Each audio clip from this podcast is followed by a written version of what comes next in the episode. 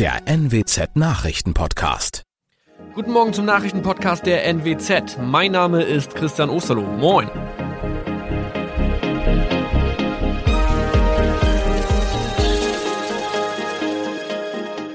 Und das sind unsere regionalen Nachrichten am Morgen. Die Grünen wollen Moorstraße in Oldenburg umbenennen. Viereinhalb Jahre Gefängnis für Falschgoldhandel.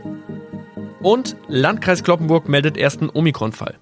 Der Name Moorstraße könnte laut den Oldenburger Grünen rassistisch aufgefasst werden. Deshalb fordern diese eine Umbenennung.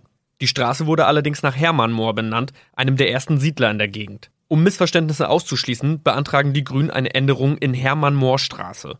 Dann müssten alle Anwohner ihre neue Adresse in ihren Pässen angleichen. Außerdem müssten Polizei, Feuerwehr, Rettungsdienste und Anbieter von Navigationssystemen informiert werden.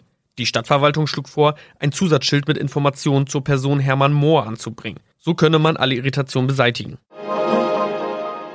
Tobias G. musste wegen dem Verkauf von Falschgold am Mittwoch vor das Landgericht Oldenburg. Nachdem der Schortenser bereits im Mai zu einer Freiheitsstrafe von mehr als drei Jahren in Jever verurteilt wurde, betrieb er seinen Handel auf eBay Kleinanzeigen weiter. Das wog bei der Verhandlung schwer auf. Der 27-Jährige schrieb in die Inseratsüberschrift das Wort plated, was so viel bedeutet wie überzogene und nur vergoldete Ware. Da im weiteren Anzeigentext aber die Rede von einem Reinheitsgrad war und die abgebildeten Goldbarren eine Seriennummer trugen, handelt es sich hierbei um eine Täuschung. Tobias G. wurde zu viereinhalb Jahren Haft verurteilt.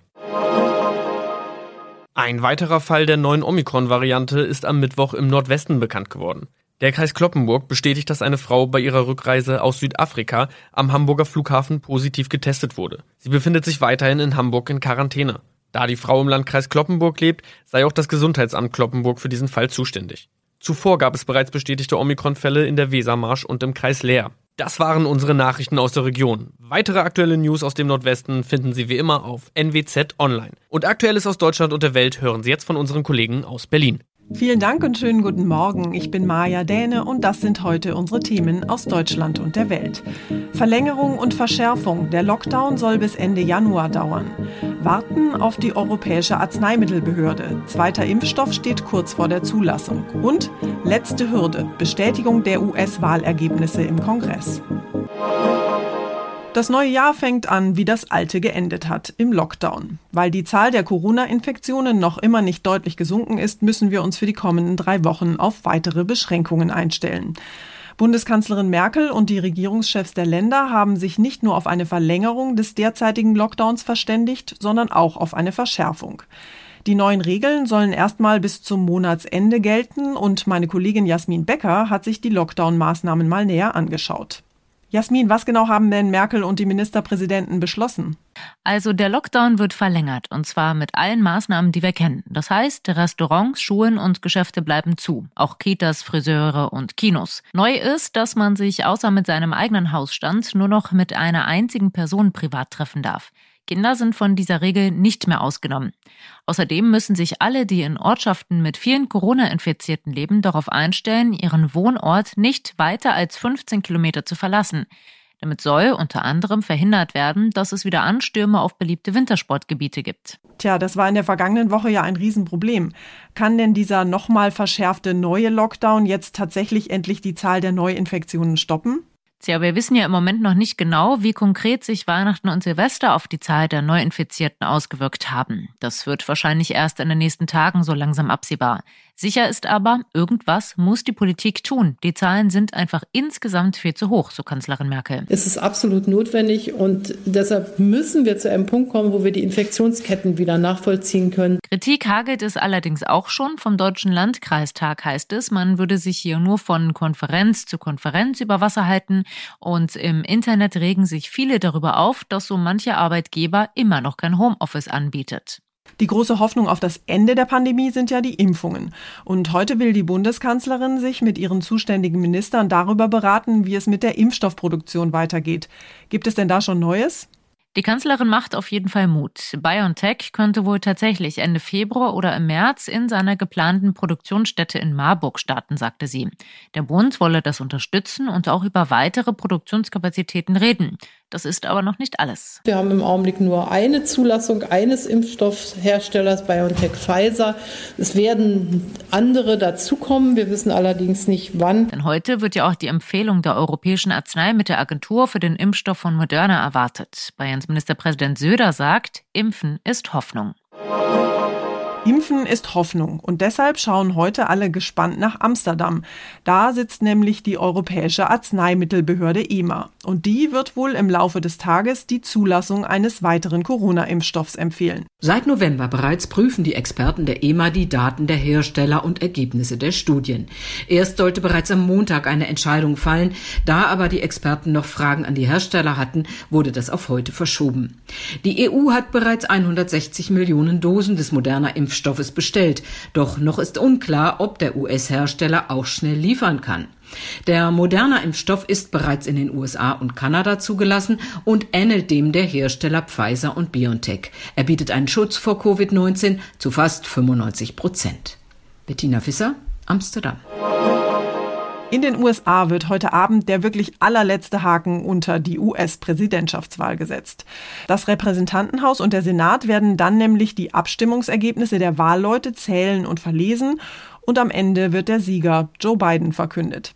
Das ist in normalen Wahljahren eigentlich reine Routine. Aber bei dieser Wahl lief ja ziemlich wenig normal. Normal lief und läuft bei dieser Wahl gar nichts. Protestkundgebungen im Kongress und davor sind angesagt. Die Prozedur der Ergebnisbestätigung könnte sich durch den Widerstand dutzender republikanischer Senatoren und Abgeordneter weit in die Länge ziehen, was am Endresultat nichts ändern wird. Der amtierende Vizepräsident Mike Pence wird Joe Biden als neuen Präsidenten bestätigen. Viele Trump-Anhänger demonstrieren auf den Straßen. Die Washingtoner Innenstadt wurde wieder vernagelt. Nach wie vor krakehlen die Trump-Fans über Wahlbetrug und Konspiration Operationen. Die Nationalgarde steht bereit. Tina Eck, Washington. Und so ganz vorbei ist die Wahl dann übrigens doch noch nicht. Im US-Bundesstaat Georgia laufen nämlich gerade wichtige Stichwahlen um zwei Sitze im US-Senat. Der Ausgang dieser Abstimmung ist entscheidend für die künftige Machtverteilung in Washington. Falls die Demokraten dort nämlich gewinnen, hätte die Partei künftig die Kontrolle über den gesamten US-Kongress. Und das würde dem künftigen Präsidenten Biden die Arbeit erheblich erleichtern. In Deutschland gilt ja seit Anfang des Jahres wieder eine höhere Mehrwertsteuer. Eigentlich. Das heißt, wir Verbraucher müssten eigentlich wieder mehr zahlen, zum Beispiel für Lebensmittel. Aber viele Händler zögern im Moment noch so ein bisschen damit, die Mehrwertsteuererhöhung in vollem Umfang an die Kunden weiterzugeben. Bei Lidl beispielsweise bleiben die Preise bei vielen Produkten weiterhin um bis zu drei Prozent reduziert. Ähnlich hat es die Konkurrenz schon vorgemacht. Der Discounter Netto hat angekündigt, dass es für Verbraucher dort erstmal günstig bleibt. Und auch bei Rewe sollen die meisten Preise zunächst noch nicht steigen. Dort allerdings aus dem einfachen Grund, dass es wohl etwas dauert, tausend Etiketten pro Markt neu zu drucken und anzubringen. Verbraucher dürften sich freuen, dass die Ketten die Mehrwertsteuersenkungen auch nach der Aufhebung zum Teil weiter zum Anlass nehmen, sich gegenseitig zu unterbieten. Agrarministerin Klöckner fürchtet jedoch, dass dieser Preiskampf am Ende zu Lasten der Landwirte geht. Aus Berlin Arne Beckmann. Unser Tipp des Tages heute für alle, die im Homeoffice arbeiten. Der Lockdown ist ja gerade verlängert worden und für viele heißt das, dass sie wohl noch eine ganze Weile von zu Hause aus arbeiten werden. Die Büroarbeit zwischen Küche und Wohnzimmer geht also weiter. Und auch die lustigen Videokonferenzen mit Kollegen in Jogginghose und Pyjama-Oberteil. Wobei die Frage nach der richtigen Kleidung im Homeoffice inzwischen ja sogar Modeberater beschäftigt. Laut Studien steigert nämlich offenbar das richtige Outfit auch die Produktivität der Arbeit von zu Hause. Unser Homeoffice-Experte Ronny Thorau hat sich mal schlau gemacht und erklärt uns, welchen Effekt Kleidung auf unsere Arbeitsleistung hat. Ronny, du bist ja tatsächlich Experte. Du sitzt nämlich gerade selbst im Homeoffice. Ja, genau. Und zwar im Nadelstreifenanzug. Nein, ich bin eher so der Mischtyp, habe ich gelernt. Halb-Halb-Methode nennt das zum Beispiel Modejournalistin Susanna Bouchard. Dass man sich quasi für Business Calls ja eher obenrum Office-tauglich kleidet und untenrum eine legere Hose einfach anzieht. Man sollte das allerdings auch nicht übertreiben, sagen Experten, denn obenrum Businesskleidung, aber untenrum eine Jogginghose oder auch komplett von oben bis unten Schlabberlook nach dem Motto, ich habe heute keine Videokonferenz, da sieht's eh keiner. Das kann schon ganz konkret unsere Arbeitsleistungen runterziehen. Wieso das denn? Weil mit Jackett eher das Bürogefühl aufkommt und wir in Jogginghose eher auf Freizeitmodus umschalten? Ja, das ist einer der Gründe, besonders wenn man mit einer bestimmten Kleidung sehr stark seine Arbeit verbindet. Extremes Beispiel mal Arztkittel. Da gibt es Studien, dass Menschen im weißen Laborkittel deutlich besser und konzentrierter arbeiten. Nun ist Homeoffice für Ärzte natürlich eher die Ausnahme, aber man kann das schon auch übertragen. Je mehr wir eine bestimmte Kleidung mit unserem üblichen Büroalltag assoziieren, umso mehr schalten wir damit auch auf Arbeitstag um. Wobei Psychologen schon sagen, manche Menschen können in jeder Kleidung auf Arbeitsgefühl umschalten, aber den meisten wird es in Jogginghose eben doch schwerer fallen. Ja, das klingt eigentlich ganz logisch. Und Kleidung hat ja oft auch einen positiven Effekt auf Selbstbewusstsein, oder? Ja, da denken wir aber meist sehr verwickelt. Psychologen sagen, wir denken, dass andere uns in eleganter Kleidung kompetenter finden. Deshalb fühlen wir uns in diesem Outfit wohler oder auch kompetenter. Und deshalb wirken wir dann auch kompetenter. Ja, und dazu kommen noch ganz andere praktische Effekte. Im Homeoffice gegenüber der Familie zum Beispiel signalisiert arbeitsmäßige Kleidung eher, Achtung, ich arbeite hier gerade, bitte nicht stören stören. Ja, und dann wird man auch seltener gestört, was ja klar die Arbeitsleistung erhöht, weil Ablenkung im Homeoffice ja eines der größten Probleme ist.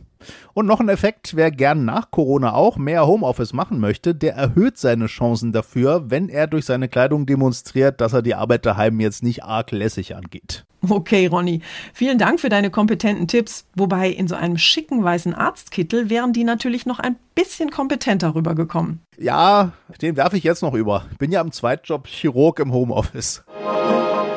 Und zum Schluss geht's bei uns um Diebstahl und Hehlerei bei den Royals in London.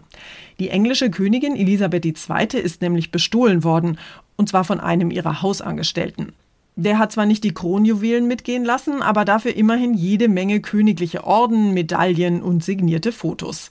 Das Diebesgut hat er im Internet verscherbelt, aber dabei ist er jetzt aufgeflogen und unser Korrespondent in London, Philipp Detlefs, weiß, wer der Täter ist. Der hat seit 2015 im Gastronomiebereich gearbeitet, im Catering und hat sogar auch am Palast gewohnt, in den sogenannten Royal Mews. Da wohnt er in Zukunft natürlich nicht mehr, denn er hat wirklich gut zugelangt im Palast. Nicht nur Artikel aus dem Souvenirshop, sondern auch Gegenstände aus dem königlichen Besitz hat er mitgehen lassen. Signierte Fotos, zwei wertvolle Medaillen und Dutzende Orden, auch ein Foto vom Staatsbankett für den US-Präsidenten Donald Trump war dabei. Und diese Sachen im Wert von 10.000 bis 100.000 Pfund hat er dummerweise im Internet bei eBay angeboten angeboten, allerdings deutlich unter Wert. Das ist aufgeflogen. Umgerechnet 8.500 Euro hatte er dabei eingenommen, aber die muss er jetzt sicherlich auch zurückzahlen. Mal sehen, ob die Käufer den königlichen Krimskrams jetzt wieder zurückgeben. Das war's von mir für heute. Ich bin Maja Däne und wünsche Ihnen allen einen entspannten Tag. Tschüss und bis morgen.